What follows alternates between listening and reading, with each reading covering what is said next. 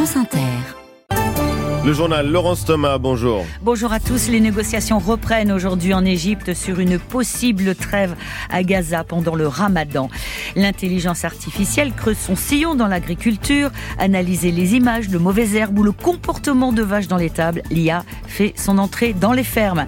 Un si long succès, la cantatrice chauve et la leçon au théâtre de la Huchette à Paris, le plus petit des grands théâtres parisiens. Il a fêté la 20 millième représentation de ces deux classes de UNESCO. Et à suivre à 9h10, un autre succès plongé dans un secteur en pleine expansion, celui du discount. L'an dernier, deux Français sur trois ont poussé la porte d'un de ces magasins à prix cassé. Gros plan sur un phénomène avec le reportage d'Antoine Gignot dans le magazine Interception, juste après le journal.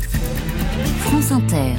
Nouvel espoir de cesser le feu dans la bande de Gaza, Laurence. Les négociations reprennent ce dimanche en Égypte. Objectif sceller un accord avec euh, avant le début pardon du Ramadan. Le Hamas, une délégation du Hamas vient tout juste d'arriver au Caire. Il s'agirait dans une première phase d'une pause de six semaines des combats et de la libération de 42 otages détenus à Gaza en échange de Palestiniens emprisonnés par Israël. Le Hamas se dit prêt à signer d'ici 24-48 heures si Israël accepte ses demandes.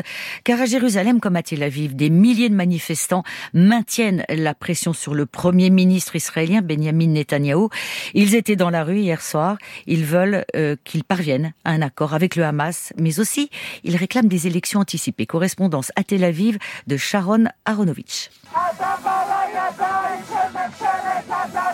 Le gouvernement a du sang sur les mains, scande la foule. Sur la rue Kaplan à Tel Aviv, une marée de drapeaux israéliens et des milliers de manifestants. Ilana, 54 ans, manifeste depuis plus d'un an contre le gouvernement Netanyahou.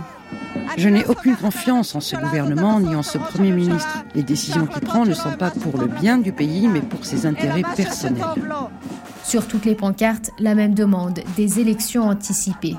Avec les combats qui continuent à Gaza, un retour au scrutin semble d'autant plus important pour ces manifestants ils estiment que le gouvernement n'est pas capable de gérer cette guerre.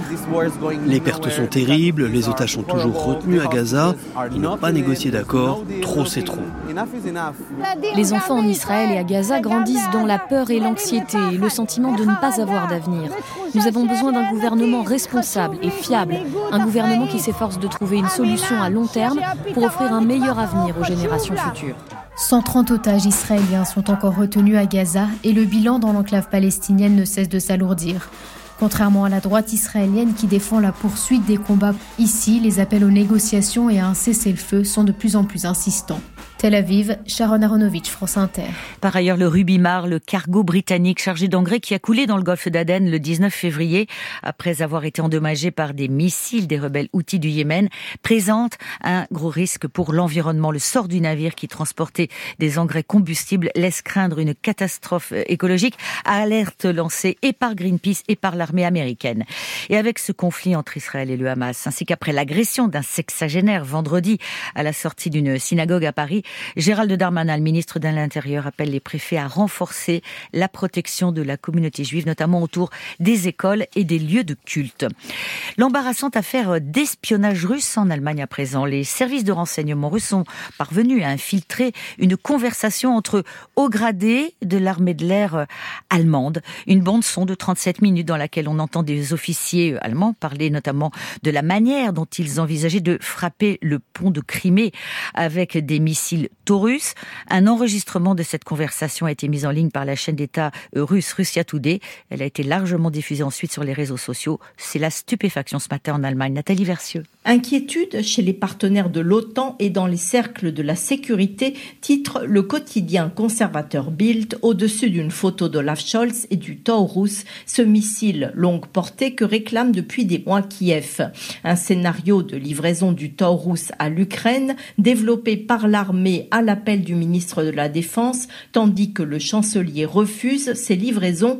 Les conservateurs estiment ce matin le quotidien Tagesspiegel tente de construire un scénario scénario selon lequel l'armée aurait essayé de déborder le chancelier. Dans les rangs du parti conservateur bavarois CSU, on réclame depuis hier soir la formation d'une commission d'enquête parlementaire devant laquelle devrait se justifier Olaf Scholz. Le scandale des écoutes russes n'a pas fini de faire des vagues en Allemagne, tant sont nombreuses les zones d'ombre autour de cette affaire. Berlin, Nathalie Versieux pour France Inter.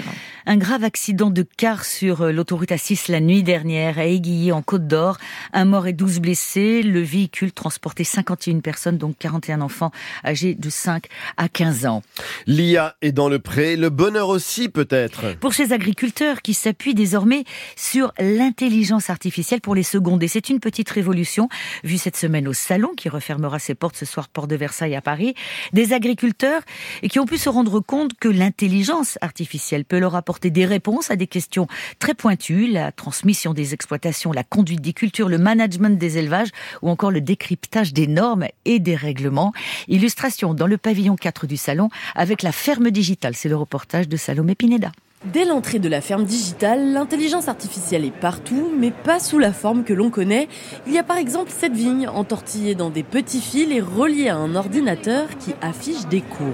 Ce que vous voyez là, ce sont le signal électrique brut de la plante. Martin Rénal est directeur marketing à Vigital Signal. C'est une entreprise basée à Talence, à côté de Bordeaux, qui a développé des capteurs pour écouter les vignes. Pour savoir si la vigne a soif, savoir si la vigne est malade et savoir à quel moment il faut vendanger et planifier les vendanges. Le capteur identifie les besoins des plantes dans l'immédiat. Donc si vous touchez, allez-y. Je vais pas m'électrocuter? Du tout. Vous l'avez fait réagir. D'accord, donc on voit la courbe effectivement qui monte à mesure que je touche le capteur. Et donc ça c'est le signal brut qui est complètement illisible et c'est là où l'intelligence artificielle en fait va nous aider à décrypter ces 240 mesures à la seconde, beaucoup de données qu'on va analyser et qu'un homme ne pourrait pas faire. Aider le viticulteur à prendre de bonnes décisions comme utiliser moins d'engrais ou moins d'eau par exemple, c'est la mission à terme de cette intelligence artificielle et ça intrigue Damien, futur exploitant. Si c'est utile pour après conduire l'exploitation, oui. Mais il faut que ça soit accessible, euh, de, que c'est des avantages économiques euh, ou de performance sur l'exploitation. 360 euros par an, c'est le prix de l'abonnement proposé par cette entreprise qui garantit, grâce à cet outil,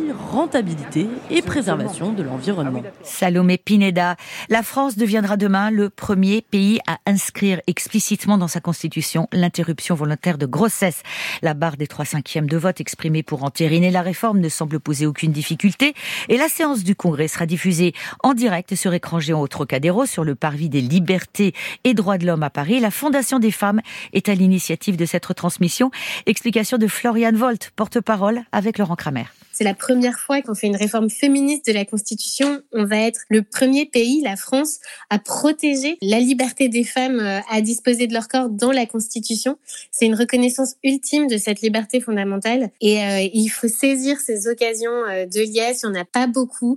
On n'a pas tous les jours l'occasion de célébrer l'avancée de nos droits et c'est pour ça qu'on appelle à ce rassemblement et qu'on a souhaité ce dispositif d'ampleur pour ce lieu très symbolique qui est le Parvis des libertés au Pour avoir euh, toute la mesure de cette victoire inédite et historique. La porte-parole de la Fondation des femmes, Floriane Volt avec Laurent Kramer. Vous les avez très certainement déjà lus au collège ou au lycée, les œuvres d'Eugène Ionesco, la cantatrice chauve ou la leçon. Mais vous ne les avez peut-être jamais vues jouer sur scène et pourtant elles ne se démodent pas. À Paris, quartier Saint-Michel, le théâtre de la Huchette a donné hier sa 20 millième représentation. C'est un record unique au monde un spectacle joué sans interruption dans un même lieu. Gabin Boquet a assisté à cette représentation, la 20 millième. Mesdames, Mesdemoiselles, Messieurs, bonsoir et bienvenue au Théâtre de la Huchette. Comme tous les soirs depuis plus de 60 ans, le Théâtre de la Huchette affiche complet pour Eugène Ionesco.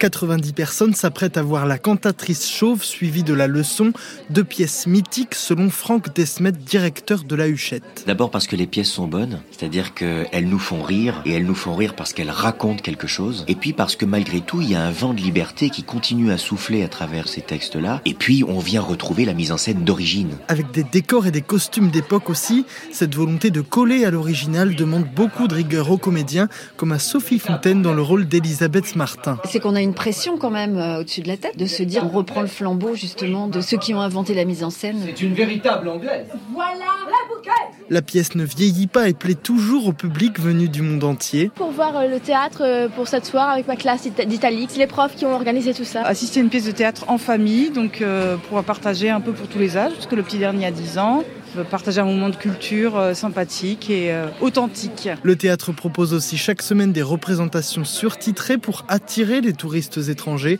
dans une salle où le spectacle ne s'arrête jamais, y compris pendant les prochains Jeux Olympiques. Gabin Bokeh, un autre record en NBA cette fois-ci. Le basketteur américain LeBron James écrit une nouvelle page de l'histoire et il continue à 39 ans de porter son record à des hauteurs insensées. La superstar des Lakers de Los Angeles est devenue le premier joueur à marquer plus de 40 000 points en saison régulière de NBA. C'était hier face à Denver. C'était le journal de Laurence Thomas et après LeBron James, taille 2 mètres 6. Gardons les yeux tournés vers le ciel. La météo avec Euromaster toujours là pour entretenir les véhicules des pros. Automobiles, utilitaires, poids lourds, engins agricoles, Euromaster, votre partenaire confiance depuis plus de 30 ans. 9h11, Camille et Snow, neige et verglas sur l'Auvergne-Rhône-Alpes aujourd'hui. Eh oui, la Loire, la Haute-Loire, l'Ardèche et la Lozère sont placés en vigilance orange, neige, verglas. Des flocons aussi euh, sur les Pyrénées dès 600 mètres. Pour la Savoie et les Hautes-Alpes, elles passent en vigilance orange aux avalanches cet après-midi. La pluie sur la région PACA et la Corse avec euh, du vent aussi qui va souffler jusqu'à 80 90 km heure en pointe. Des averses parfois orageuses aussi sur le sud-ouest et par contre de belles éclaircies sur la façade ouest. Et ça va s'améliorer ce soir? Oui, puisque euh, la neige va être plus éparse hein, en Auvergne-Rhône-Alpes. Des éclaircies vont arriver sur le sud-ouest et cet après-midi, côté température, eh bien, on atteint globalement 8 à 12 degrés jusqu'à 15 en Alsace-Lorraine, 16 en Corse et seulement entre 2 et 5 près des reliefs. Merci Camille Esno et un grand merci aux équipes du 6-9 à la réalisation Anne-Laure Cochet, Anaïs Reinhardt et Louis Audebert à la rédaction chef des journaux Yann Gallic, assisté de Carline Desrosiers et Nicolas Sabat, à la programmation musicale Juliette L'Orphelin, à la documentation Maël Paul Sinelli, à la programmation des invités Mathilde Claté et Elodie Royer, à la coordination Benjamin Ducy et au standard Chiara, Marilou, Emma et Antoine. Dans un instant, le magazine Interception sur la France Discount.